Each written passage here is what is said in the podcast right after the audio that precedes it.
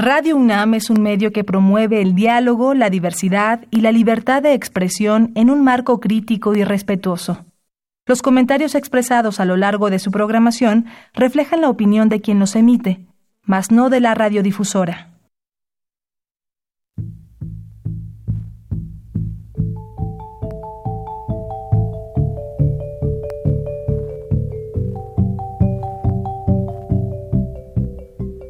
Radio Universidad Nacional y la Facultad de Economía presentan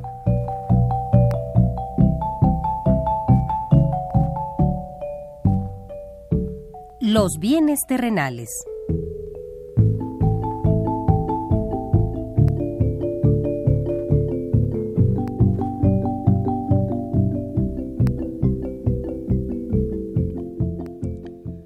Bienvenidos a este espacio radiofónico de la Facultad de Economía de la UNAM. Como cada semana, estamos aquí con ustedes para reflexionar sobre un tema interesante relacionado con la economía, la política, la cultura y las cuestiones sociales.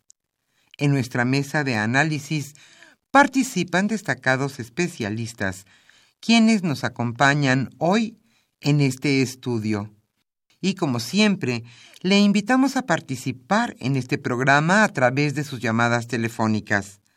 Para nosotros es un gusto saber que usted desde su casa, desde su oficina o en el lugar donde se encuentre, se interesa en el tema que tratamos.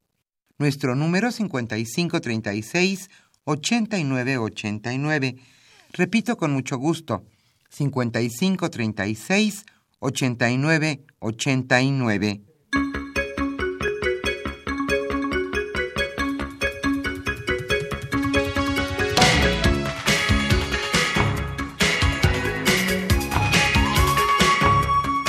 Como siempre es un gusto estar con ustedes en este su programa Los bienes terrenales, que intenta siempre estar actualizado en cuanto a temas de economía política, Cultura y sociedad. Hoy el tema que se abordará en nuestra mesa de análisis es la industria automotriz mexicana y el Tratado de México, Estados Unidos y Canadá, el conocido como TMEC. La industria automotriz mexicana, como usted sabe, es muy importante para las finanzas públicas y también las privadas, desde luego. ¿Cómo se vio modificado el tratado que antes regía con Estados Unidos y Canadá y cómo quedó el nuevo tratado? La modernización de este nuevo tratado de comercio con nuestros países del norte. Hoy Oscar León Islas charlará con dos destacados especialistas en este tema de la industria automotriz. Ellos son Rafael García Moreno y Alfonso Hernández Estrada. Ellos son también catedráticos de nuestra facultad, la Facultad de Economía de la UNAM. Como siempre, le invitamos a participar en este programa a través de sus llamadas telefónicas. Hoy estaremos obsequiando la revista Economía UNAM correspondiente a enero-abril del año 2020. Antes de iniciar nuestra mesa de análisis, le invitamos a escuchar lo más destacado en materia económica sucedido en esta semana.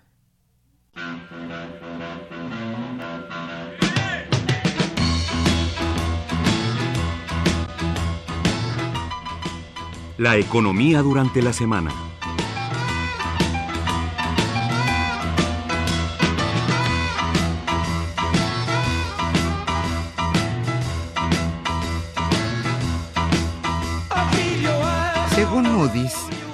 La economía de nuestro país crecerá a 2% a partir del año 2021.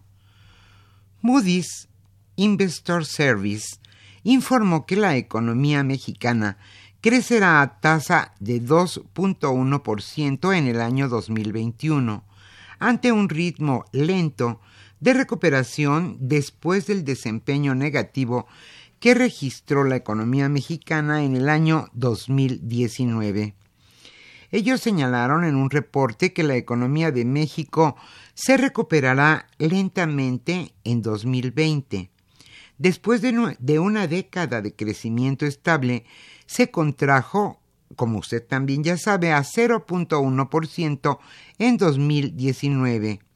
Pero, según Moody's, podría recuperarse a 1% en 2020 y a 2.1% en el año 2021.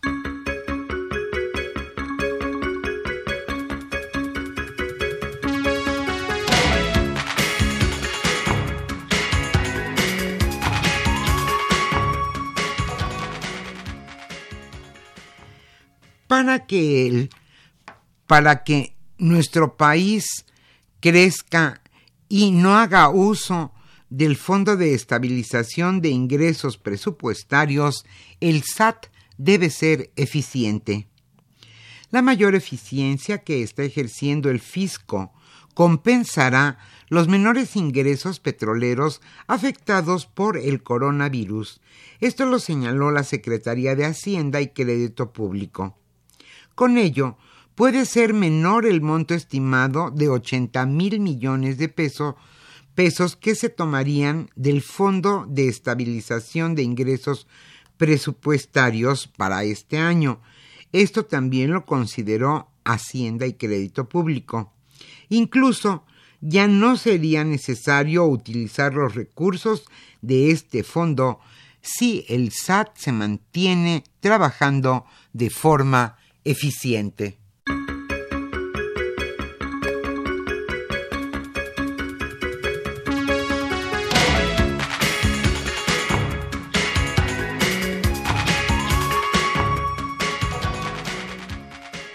El Banco de México señaló que no se defenderá inflación a costa de la credibilidad. Si bien este año se postergará la meta de inflación, no se defenderá este objetivo a cualquier costo, ni se pondrá en riesgo la credibilidad. Esto lo afirmó el subgobernador del Banco de México, Javier Guzmán Calafeil.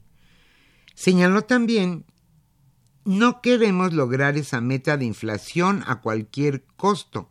Queremos hacerlo de manera ordenada necesitamos implementar una política monetaria de tal forma que nuestro compromiso con la meta sea clara y no afecte la credibilidad.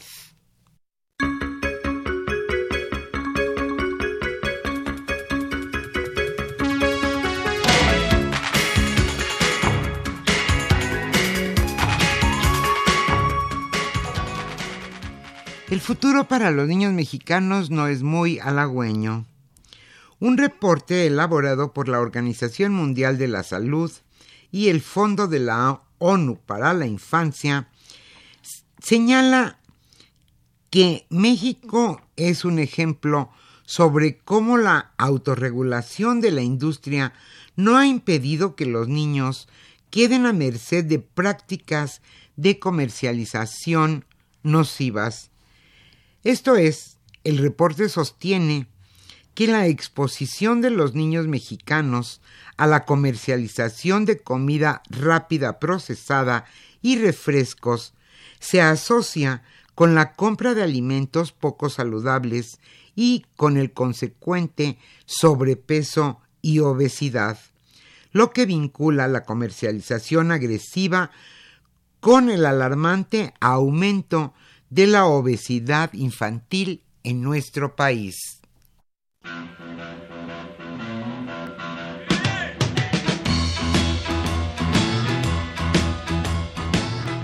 El tema de hoy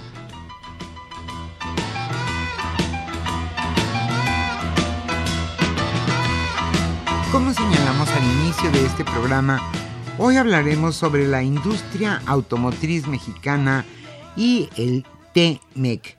Esto es el Tratado de Comercio entre México, Estados Unidos y Canadá. Hoy, Oscar León Islas charlará con Rafael García Moreno y Alfonso Hernández Estrada. Ellos son especialistas en el tema y catedráticos de nuestra facultad, la Facultad de Economía de la UNAM. A ellos les damos la más cordial bienvenida. Y a usted, amable Radio Escucha, como siempre, le invitamos a participar en este programa a través de sus llamadas telefónicas. Hoy estamos obsequiando la revista Economía UNAM correspondiente a enero-abril de 2020. Le invitamos a acompañarnos en esta mesa que, como decíamos, hablará sobre la industria automotriz en México.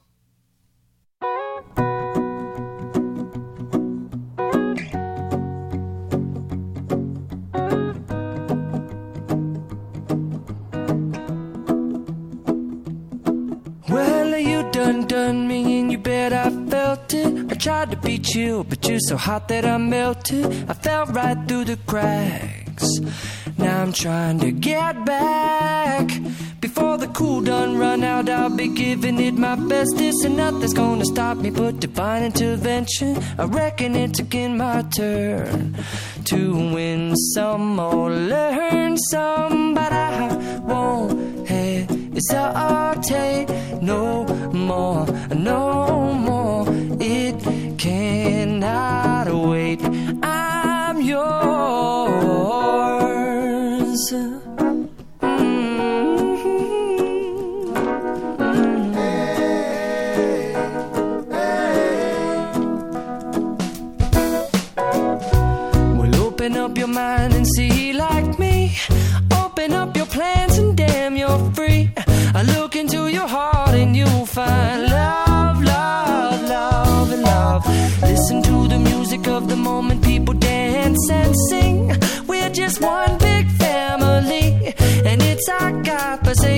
To be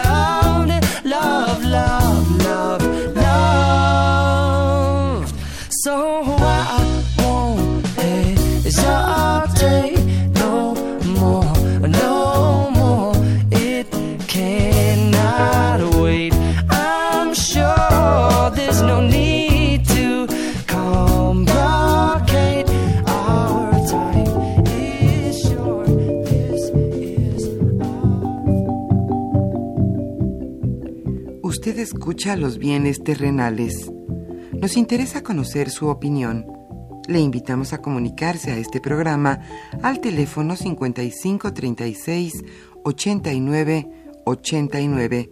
Repetimos con mucho gusto, 5536 89 89.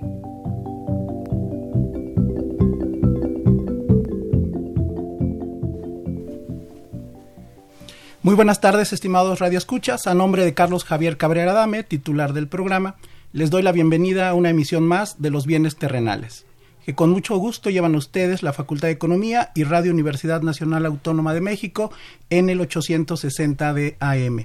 El día de hoy con el tema La industria automotriz mexicana y el Tratado México-Estados Unidos-Canadá.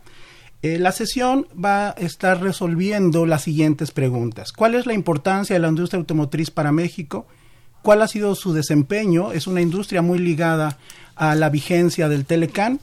¿Cuál es su situación actual? Es decir, ¿cómo llega esta industria a la eventual entrada en vigor del nuevo acuerdo México, Estados Unidos y Canadá?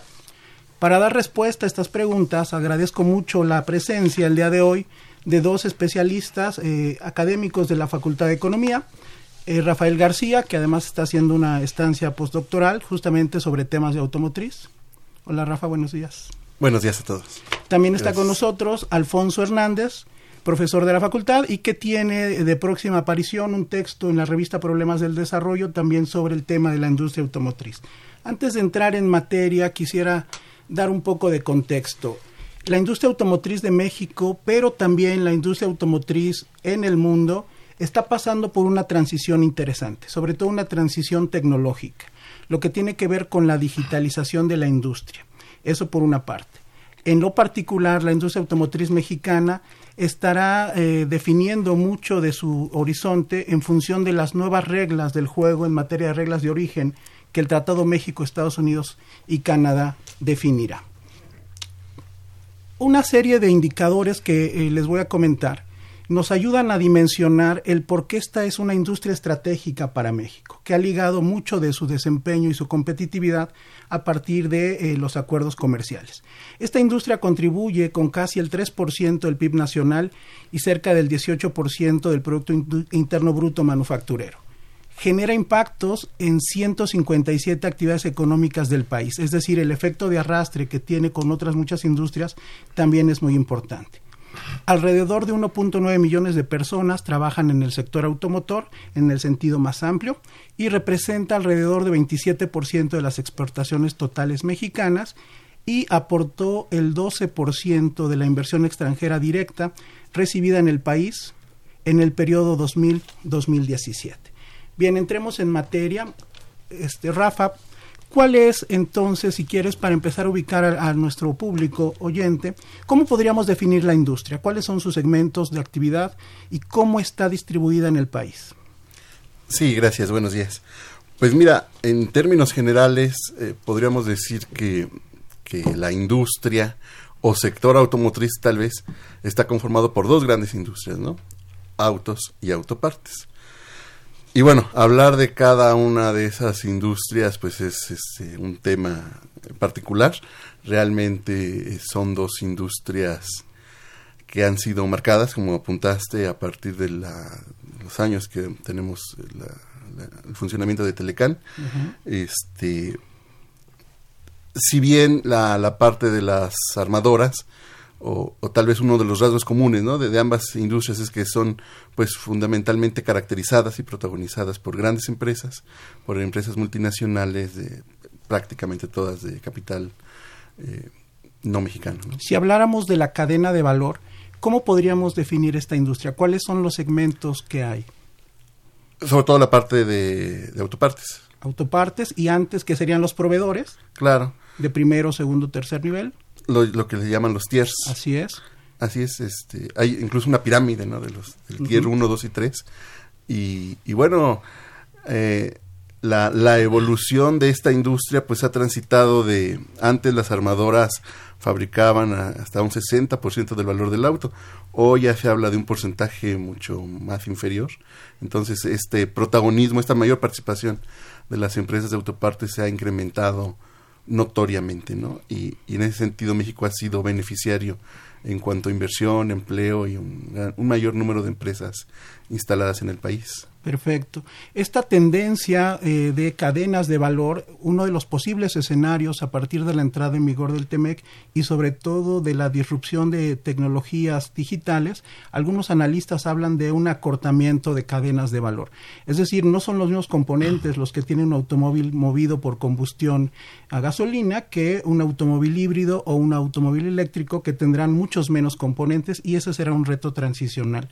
Eh, otra pregunta que me gustaría ir abordando es cuál ha sido el desempeño de esta industria a partir de la entrada en vigor del Telecán y hasta la crisis del 2009, quien guste. Sí, gracias. Bueno, la industria automotriz, como todos sabemos, pues es para muchos ha sido considerada como nuestra gran industria, ¿no? El sector estrella, el que ha registrado un desempeño pues más favorable, sobre todo de cara a la apertura comercial de, la economía nacional. Eh, y podríamos sugerir que mucho porque ha, ha, mostrado la capacidad de una mayor integración, ¿no? Como tú dices, de la cadena productiva. Realmente yo creo que vale la pena incluso irse tal vez un poquito más atrás de, los famosos decretos automotrices, ¿no? Digamos que no es una industria que surja por generación espontánea, ha habido un énfasis de políticas públicas. ¿En qué han consistido? Mínimo 20, 30 años previo a Telecán, ¿no? Correcto. Eh, donde a través de estos decretos este, del fomento automotriz, pues se fueron creando las condiciones que finalmente ya han capitalizado en la era post-Telecán o a partir de Telecán y, y permitió que eh, contáramos con el acceso ya al mercado americano y toda la dinámica que, que tenemos hoy, ¿no? Muy bien.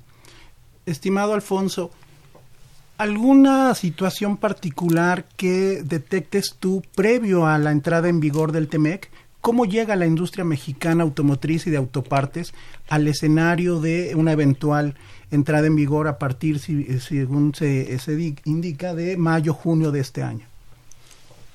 Sí, gracias, Oscar. amables radioescuchas,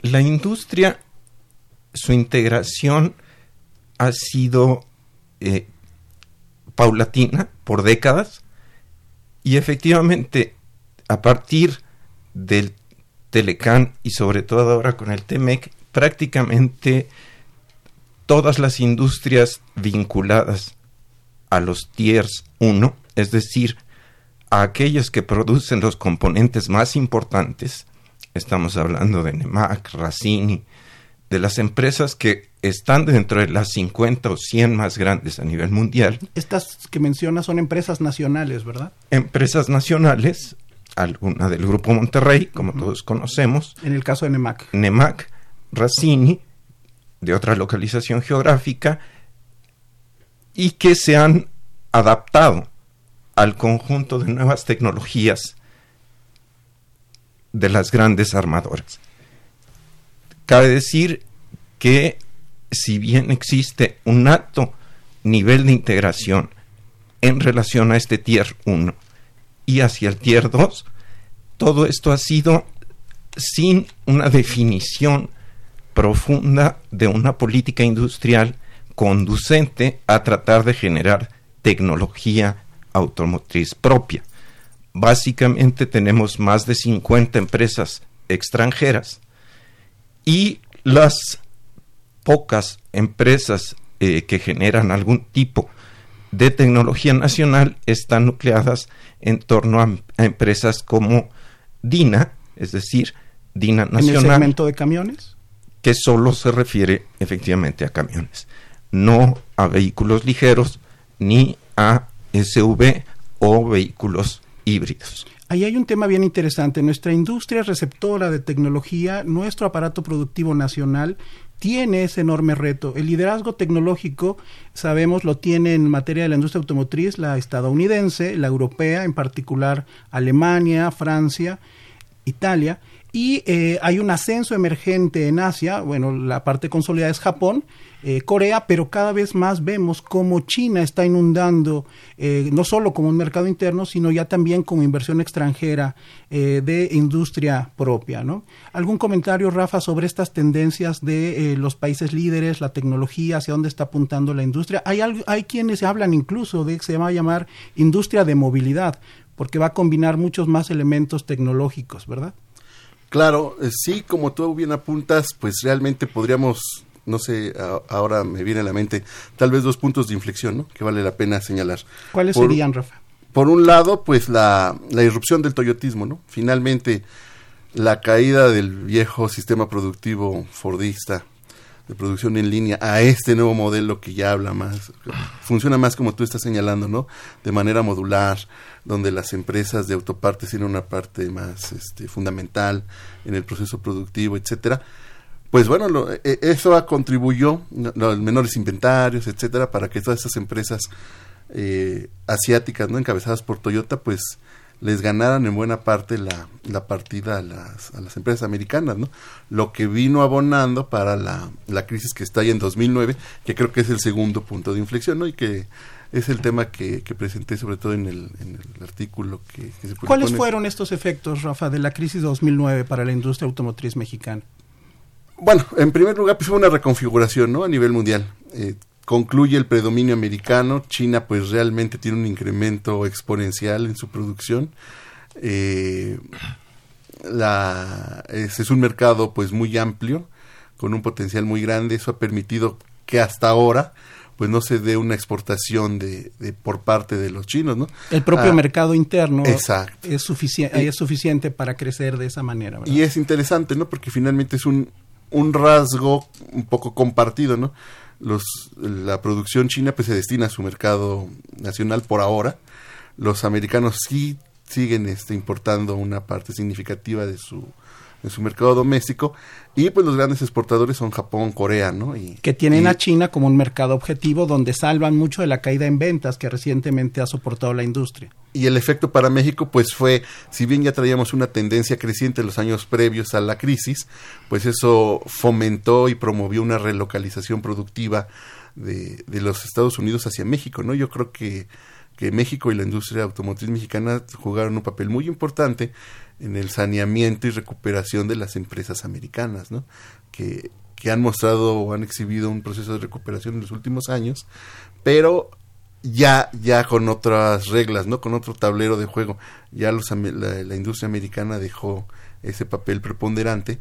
Hoy es China y, y bueno, de ahí tal vez surge la iniciativa, ¿no? Las inquietudes de, de, la negociación de Temec de ver esto ya como una parte o como una industria agregada de Norteamérica, ¿no? Es decir que eh, ya llegaremos a ese tema en el TEMEC, lo que las condiciones que más adelante nos va a hablar Alfonso de las nuevas reglas de origen, tanto de valor de contenido regional como valor de contenido laboral y otros componentes, lo que busca, eh, podríamos hacer la lectura es que Estados Unidos recupere esa competitividad que ha perdido, sobre todo ante la emergencia de, empresas chinas. Antes de llegar a ese punto con, con Alfonso, eh, ¿cuál es la situación actual de la industria automotriz mexicana? Rafa, de cara a eh, la entrada en vigor del TEMEC. 2019 sabemos que no fue un año, no fue un año fácil, ¿no?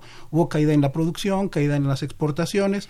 Eh, la producción cayó 4%, las exportaciones 3.4% y las ventas 7.6%. ¿Cómo, ¿Cómo ves la industria en 2019? Y un año antes ya había disminuido 1%. Es, es interesante, yo creo que vale la pena tal vez poner en contexto que si nosotros viéramos la situación previa a Telecan, pues era una industria tal vez más pequeña, orientada al mercado nacional. Y si viéramos la gráfica de cómo evolucionó, en, sobre todo en la primera década de este siglo, pues vemos que giró, ¿verdad?, la orientación de la industria nacional. Ahora, el grueso de nuestra producción se va a los mercados de exportación. El 80% aproximadamente, ¿no? A, a Estados Unidos. Entonces, hoy hoy en día, pues es, son, esa es la, la, variable más significativa que caracteriza la estructura automotriz nacional, ¿no? Es una industria pues netamente orientada a los mercados exteriores, ¿no? Donde toda la producción o la parte significativa de la producción se va a la exportación. Tenemos un mercado interno pues debilitado, deprimido.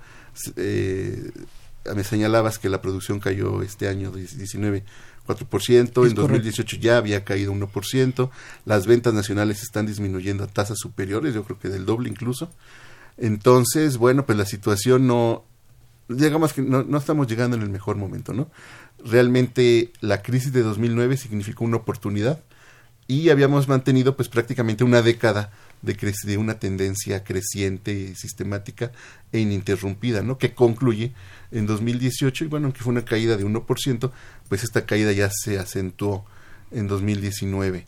Entonces, bueno, pues vamos a, a ver este, este año, ¿no? Que ya inicie las operaciones de TEMEC, esperemos que, que pueda eh, revertirse esta situación aunque pues finalmente dependemos en gran medida de la demanda del mercado americano. Muy bien. Alfonso, en ese sentido, esta, este escenario en el cual eh, se encuentra la industria, eh, ¿cuáles serían, primero, cuáles son las condiciones que se negocian en el Tratado México-Estados Unidos en materia de reglas de origen y de valor agregado para la industria automotriz?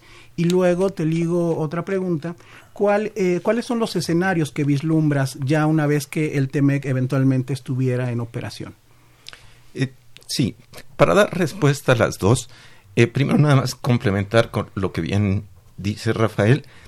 En realidad el, el Telecan y el TEMEC podremos verlo en una historia de largo plazo como un acuerdo defensivo de las industrias estadounidenses en donde incorporan a dos socios comerciales sin tecnología propia automotriz a complementar y reestructurar la industria estadounidense ese acuerdo defensivo es peculiar en el caso actual del TEMEC porque se da en un marco y en un contexto diferente. La irrupción de la nueva administración Trump implica un unilateralismo, medidas exclusivamente defensivas en torno a mantener determinado tipo de industrias. La industria automotriz nacional mexicana responde en general a estas características. Esto es lo que podemos decir en términos estratégicos generales, globales. ¿Y Ahora, cómo quedaron los términos de la negociación, Alfonso? Estos términos de la negociación en el nuevo TEMEC, que ya fue ratificado tanto en el Senado mexicano como en, las cámaras de Estados Unidos y está, pendiente la aprobación en Canadá, en el Parlamento. Exactamente, pero con una altísima probabilidad de que entre en operación. Estamos calculando, se está calculando los especialistas que el tratado empezaría a tener vigencia a partir del segundo semestre de 2020.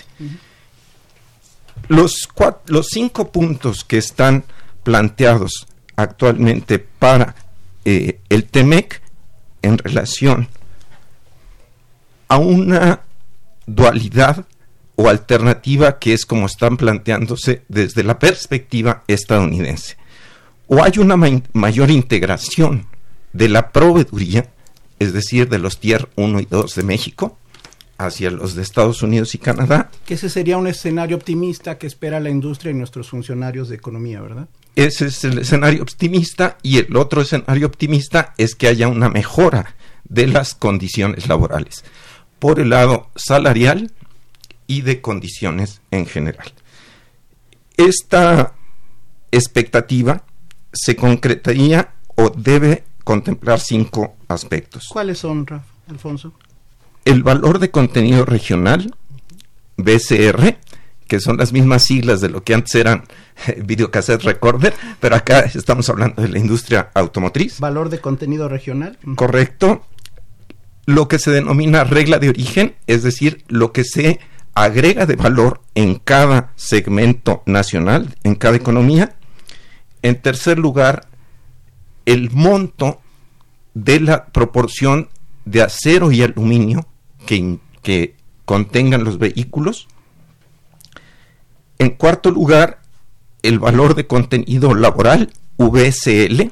Que es algo nuevo que introduce el TEMEC, ¿verdad? Algo que no existía en acuerdos anteriores. No existían los acuerdos anteriores ni en el Telecan. Es correcto. Es lo que se está innovando en el, en el TEMEC porque obliga a que una parte de determinado tipo de vehículos contenga contenido laboral superior o al menos de 16 dólares la hora en ciertos segmentos. ¿Cuáles serían esos segmentos, Alfonso?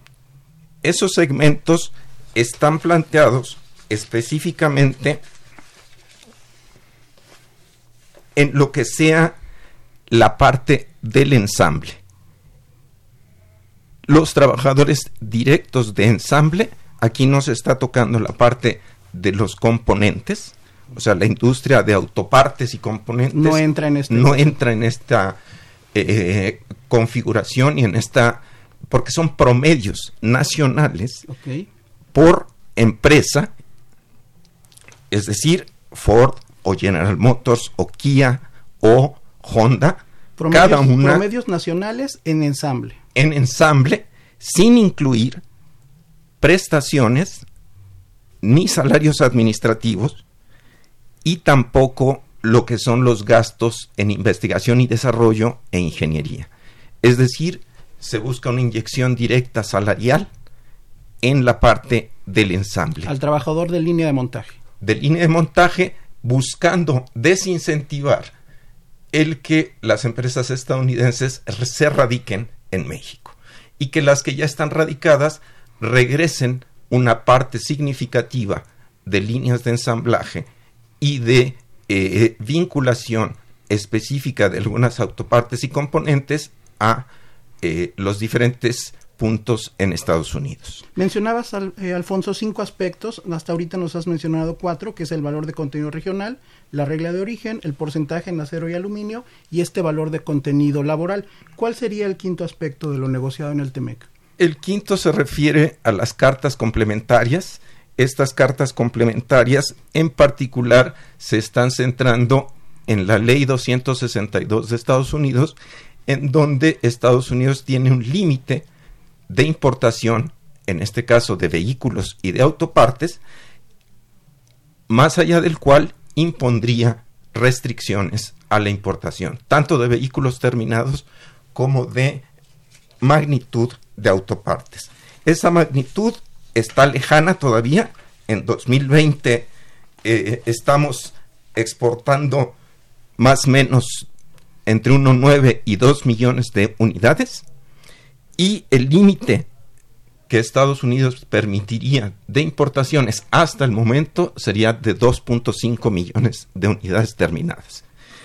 Y en cuanto a la cantidad de eh, componentes y partes, estaríamos hablando, actualmente estamos exportando alrededor de 70 mil millones de dólares, el límite sería 91 mil millones de dólares. Es decir, tenemos todavía un umbral que es este periodo de transición para el cual está pensado el TEMEC y que probablemente se concrete en unos 5 a 10 años. Está escenarios que se pueden configurar digamos que eh, el discurso de los negociadores indicó que justamente el haber negociado estos cupos nos puede poner en protección de cualquier eventualidad de aranceles a la importación de autos terminados. Lo comentamos regresando de la pausa. Eh, espérenos un minuto, estimados radioescuchas, volvemos en un instante.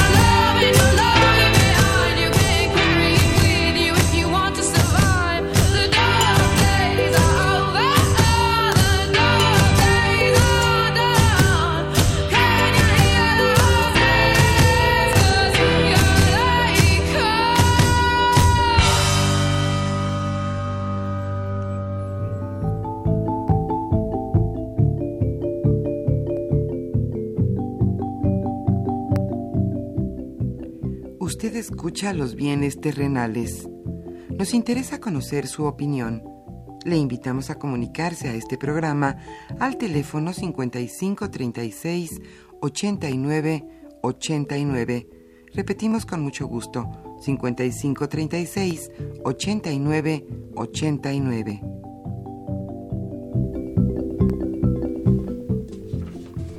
Estamos de regreso, estimados radioescuchas. Estamos conversando el día de hoy sobre la industria automotriz mexicana, una pieza clave en materia de inserción de la economía mexicana, sobre todo en el marco de la región de América del Norte, y los retos que tiene la entrada en vigor del TEMEC y sus nuevas reglas del juego.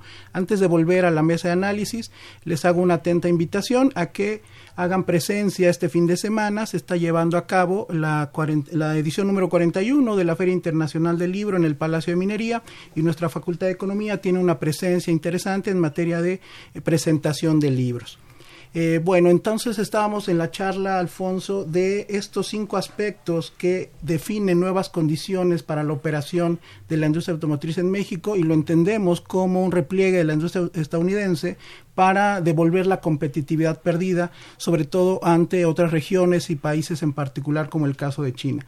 ¿Qué escenarios ves? Porque, eh, por ejemplo, el discurso oficial indica que este, eh, esta búsqueda de un mayor, de mayor contenido nacional implicaría eh, afluencia de inversión extranjera directa al país para que economías como la China, que ahora ha utilizado a México como, como triangulación para llegar desde México a Estados Unidos, tendría forzosamente que venir a localizar eh, plantas productivas para completar estos porcentajes de contenido nacional. ¿Qué opinión tienes? ¿Es, es este, este discurso o este escenario ¿Es cierto o encuentras algunos elementos eh, diferentes?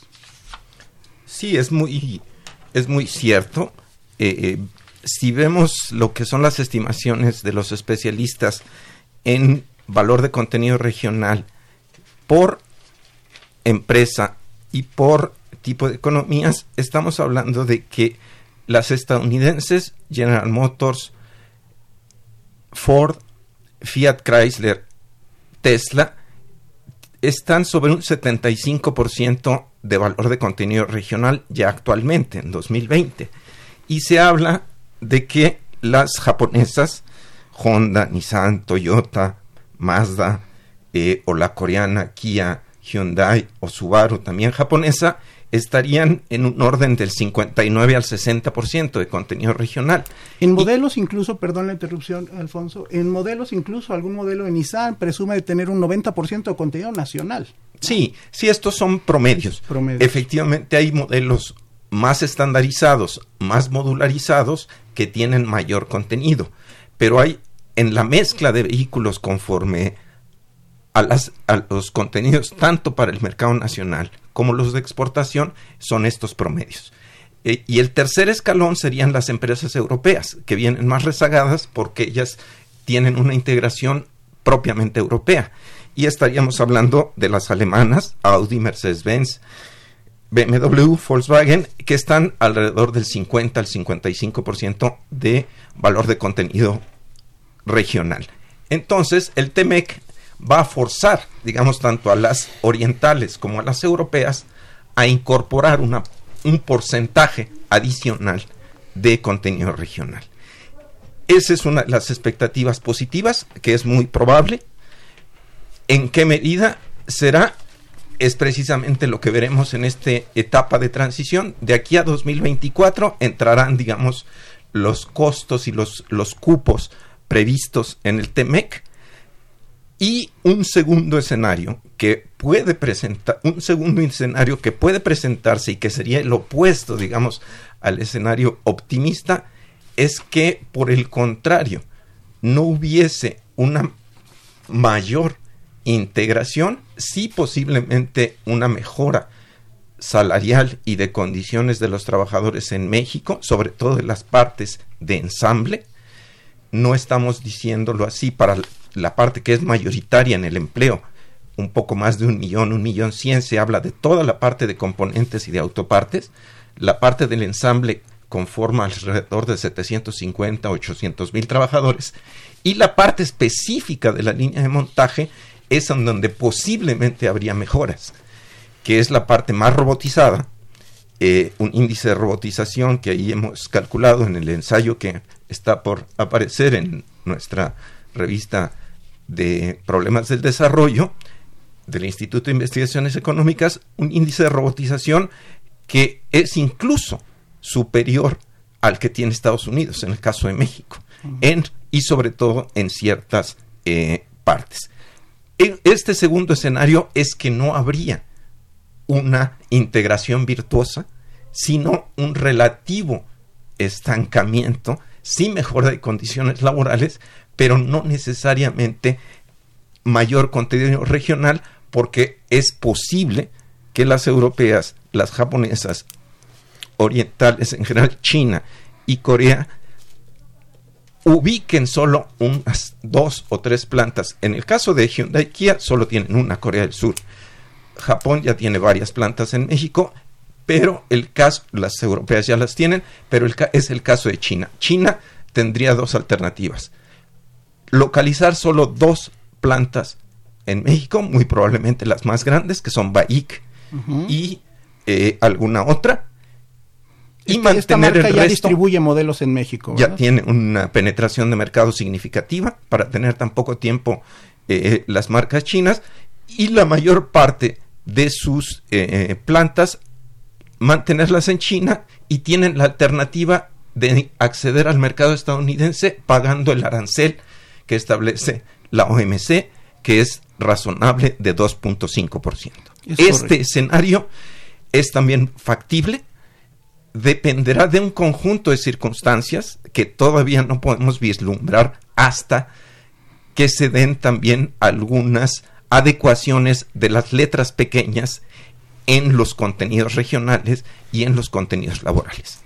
En efecto, es un escena, eh, digamos que estamos adelantando escenarios de elementos que están por definirse, están por definirse las reglas de operación. Los invito a que escuchen todos los miércoles un seminario que está llevando a cabo la Secretaría de Economía en materia de estos detalles, justamente para que los interesados puedan conocer esas letras chiquitas que nos menciona Alfonso. Eh, vamos a pasar a la, a la, parte de lectura de preguntas de nuestro, nuestros radioescuchas. Las voy leyendo y van reaccionando a ellas, eh, por favor. Josefina Cruz nos pregunta, yo tenía entendido que solo éramos ensambladores, ¿se construyen partes automotrices aquí? Las tomamos nota y ahorita vamos respondiendo. Eh, evidentemente sí tenemos una parte interesante del segmento de, de, autopartes, ya nos los dirán Alfonso y Rafa. Luz María Olvera López de Coyoacán nos pregunta, ¿Cuáles son los principales retos de la industria ante el nuevo tratado comercial con Estados Unidos y Canadá? Es parte de lo que hemos venido charlando en la mesa, Luz María. Pero si hay algún elemento adicional, con gusto lo dirán Rafa y Alfonso. Claudia Rodríguez Turner de la delegación Benito Juárez, perdón, ahora alcaldía Benito Juárez, nos pregunta en el mismo tono cuál es la situación actual de la industria automotriz. Roberto Ortigosa de Naucalpan nos pregunta cuál ha sido el desempeño de la industria automotriz a partir de la entrada en vigor del Telecan. Lo puedes ampliar, ya mencionaste algunas cosas, Rafa, pero si con gusto ampliamos la, la pregunta que nos hace Roberto. Laura, Laura Ornelas de Solís, eh, ella nos habla de Coajimalpa y nos pregunta, también ampliando, porque ya, ya, se comentó brevemente, cuál es la importancia de la industria automotriz para la economía mexicana. ¿Por qué el énfasis en una sola industria? Pareciera que le apostamos todos los esfuerzos a una sola industria. Más o menos indiqué que esta, esta industria mueve cerca de 157 ramas de actividad diferentes que conectan, pero si quieren ampliar, hacemos esta primera ronda y recojo sus reacciones, Alfonso, Rafa, quien guste. Sí, gracias. Bueno, voy a referirme a la segunda pregunta, la parte de los retos. Uh -huh. Yo creo que debemos tener muy en cuenta que finalmente Temec nace de una necesidad de nuestros socios. Es decir, no, no es un planteamiento original. Que buscáramos nosotros. Exacto. ¿no? Entonces eso de entrada. Yo he tenido acceso a, a, documentos de lo que sería el equivalente a la Cámara Automotriz en Estados Unidos. Uh -huh. Yo creo que ellos tienen un diagnóstico muy claro de, de la situación que los llevó a la crisis en 2009, de, de cómo han, se han recuperado, del papel que tuvo la, la industria mexicana, de la necesidad que tuvieron de hacer algún tipo de relocalización de líneas productivas, pero ya de 2015 en adelante se ha dado un proceso de capitalización muy interesante en Estados Unidos. Este, se han saneado sobre todo Chrysler y, General Motors. Entonces, la situación en Estados Unidos ya es muy distinta, ¿no? A, a, la crisis ha habido una recuperación en el mercado, sobre todo una recuperación en la producción, una capitalización. Y lo que ustedes están diciendo, ¿no? Eh, así como para nosotros es muy importante la, la industria automotriz por el encadenamiento que esa conlleva, pues ellos también lo están muy conscientes de la, de la importancia que tiene su industria automotriz. Entonces, y que queda perfectamente plasmada en el caso de la industria de acero y aluminio, ¿no? Uh -huh. Entonces, bueno, ya, ya viéndolo en ese contexto, pues vemos que realmente Temec refleja esas necesidades, esas necesidades e incluso esas fortalezas, ¿no? Por parte de la industria norteamericana, estadounidense, en el cual ahora y, ese diagnóstico me parece interesante por parte de, de, la industria americana, ellos se reconocen que, que, tienen la capacidad de hacer los procesos con mayor valor agregado y que nos van a dejar los procesos, por así decirlo, pues más baratos. Y en eso apunta también la parte de, de los 16 dólares la hora, ¿no? Entonces van a, a recuperar líneas productivas, de hecho, ya han regresado líneas que habían mudado en un principio, ya están regresando. Y, y bueno, quedarse ellos con las finalmente como suele ocurrir en cualquier otra industria pues sale ganando la, los países o las, las empresas que participan con los procesos con mayor valor agregado, ¿no? Uh -huh. eh, nada más para terminar, en ese punto creo que la industria mexicana estaba transitando de alguna manera, ya había algunos centros de investigación, de desarrollo tal vez muy elementales, y yo creo que es uno de los grandes retos, ¿no? Para México ver si, si no se va a truncar esa transición que llevábamos hacia un cierto tipo de actividades con mayor valor agregado y no regresarnos y quedarnos, como decía la primera pregunta, con la fama de un país ensamblador, ¿no? Es correcto. Y es justamente una pregunta que nos hace Óscar Aurelio García. Nos dice, ¿qué opinan que México no tiene una marca nacional vehicular? ¿Cuál es la política de este gobierno con las marcas nacionales? Alfonso, ahorita si tomas nota, creo que tú tienes conocimiento de qué esfuerzos se han hecho por parte de industria mexicana para tener marcas propias. Josefina Cruz, en el mismo sentido, nos dice, yo tenía entendido que solo éramos ensambladores. ¿Se están construyendo partes automotrices aquí en México? Alfonso, si nos ayudas, por favor. Claro. Eh, en relación a lo que pregunta Josefina, claro que hay grandes empresas de componentes en México. Nemac, Racini, eh, son proveedores directos. Metalsa también. Metalsa de eh, las empresas Mercedes-Benz, BMW, Ford, General Motors. Digamos que nuestra fortaleza en materia de industria propia estaría en el segmento de autopartes. Es correcto, eh, es decir, no tenemos el diseño, ese se lo reservan las grandes empresas transnacionales y sobre todo en ciertas ciudades. El diseño no solo del vehículo, de la ingeniería y sobre todo de los softwares que gobiernan a todos los centros electrónicos de cómputo de los que se compone un automóvil. Estamos hablando que los automóviles de combustión interna e incluso los híbridos tendrían aproximadamente de 10 a 12 mil o 15 mil piezas. Hay quien habla hasta 30 mil, claro, depende del modelo. Dependiendo de eh, la sofisticación y las especificidades que requiera un vehículo. Y los más básicos estaríamos en ese estándar, pero los automóviles eléctricos se está hablando que esa proporción se reduciría hasta en una tercera parte. El tipo de vehículos de la industria nacional que se están fabricando con tecnología y con componentes mexicanos estarían en el segmento eléctrico. En, el segmento eléctrico son muy modestos. Estamos hablando al menos de tres empresas, una localizada en Nuevo León, buscando un automóvil de nicho deportivo, deportivo parecido a lo que fue el proyecto aquel fallido de Mastreta. Correcto.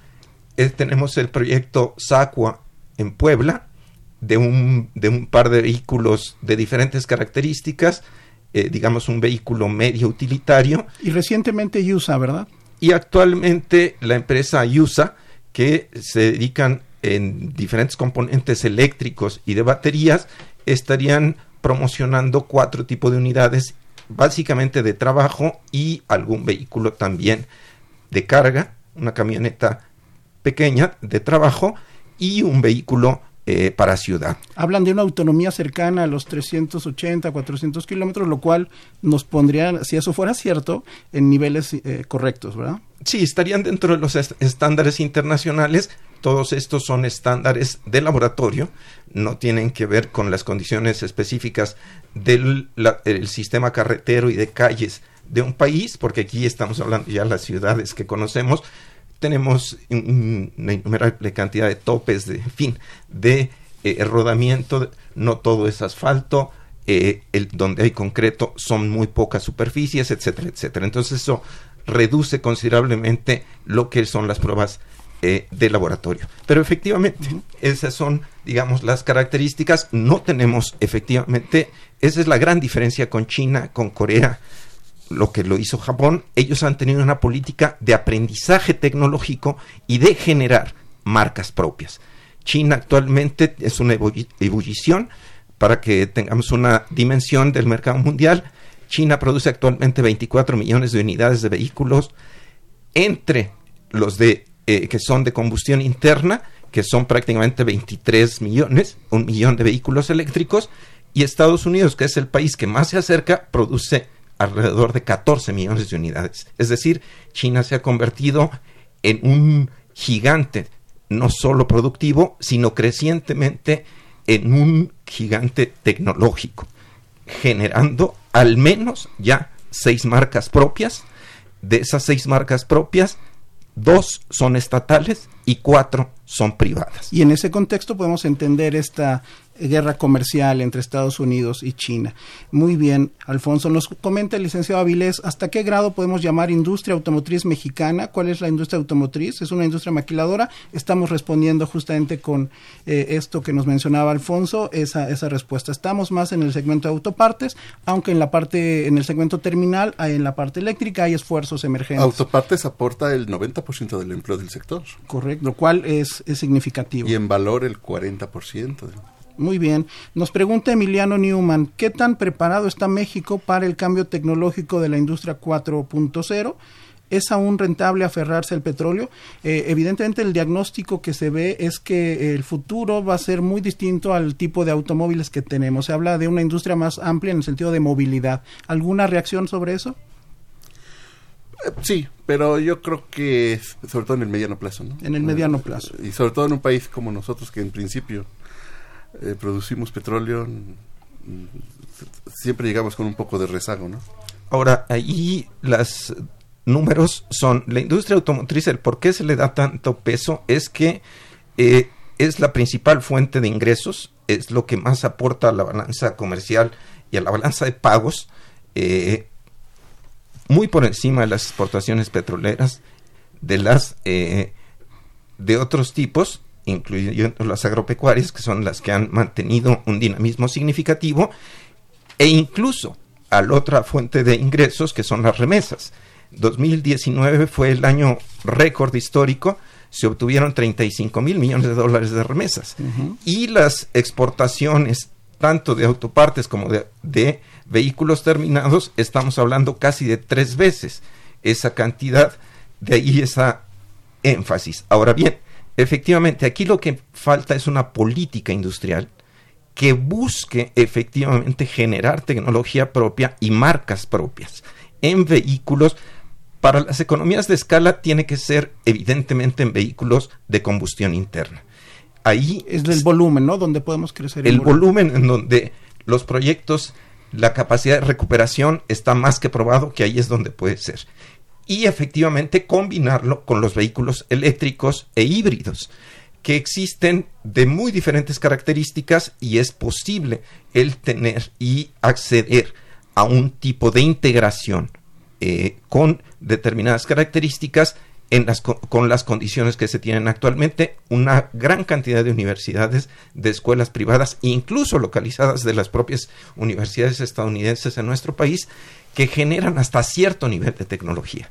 Ahí es donde eh, las administraciones, esto por necesariamente tiene que ser una combinación, como estamos viendo que es el ejemplo a seguir de Japón, de Corea, de China, entre las señales del mercado y inteligencia, bien desde una política industrial proactiva. Excelente. Nos pregunta Elías Hernández, es un hecho que dentro de poco tiempo habrá robots que desplazarán todo tipo de mano de obra. Y nos pregunta, ¿qué pasará si el país sigue basando su economía en la maquila? Es, eh, leo otra más y vemos alguna reacción. Taurino Ruiz, saludos a todos, excelente programa, muchas gracias Taurino. Agustín Arbaez eh, nos pregunta, ¿se va a recuperar la industria automotriz a pesar de las políticas de AMLO?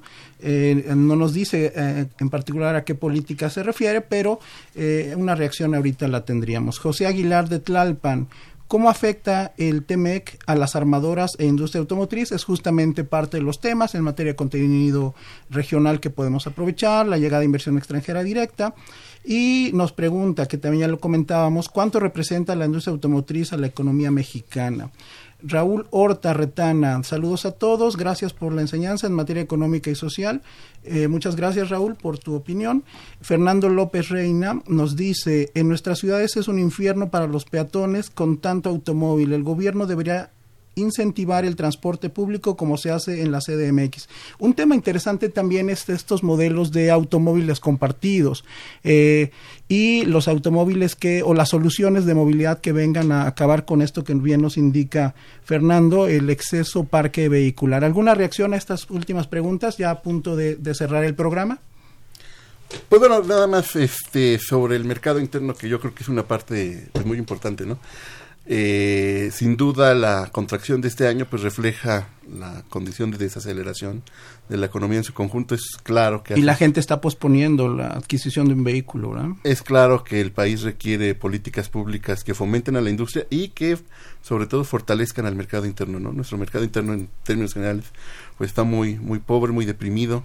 Necesitamos una recuperación en los salarios reales, etcétera, etcétera, y que se promueva nuevamente la demanda para reactivar esa parte y disminuir en la medida de lo posible nuestra dependencia de los mercados externos. Alfonso, para terminar. De las pocas industrias en que es posible enfrentarnos a esto que se denomina el reto 4.0 de tecnologías es la automotriz, la otra es la eh, combinada con la industria electrónica.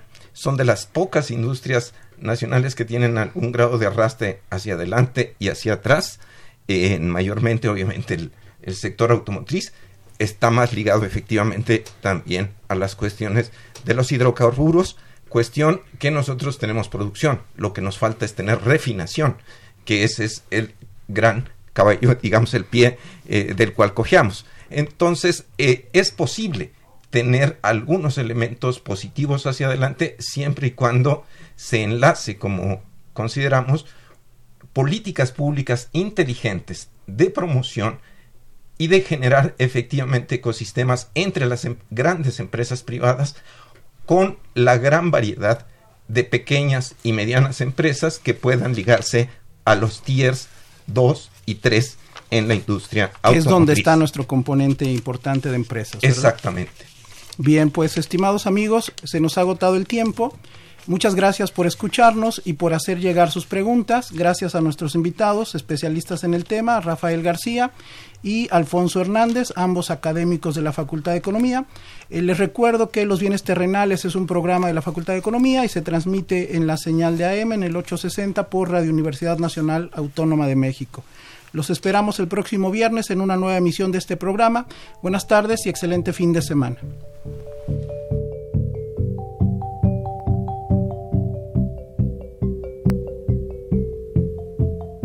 Radio Universidad Nacional y la Facultad de Economía presentaron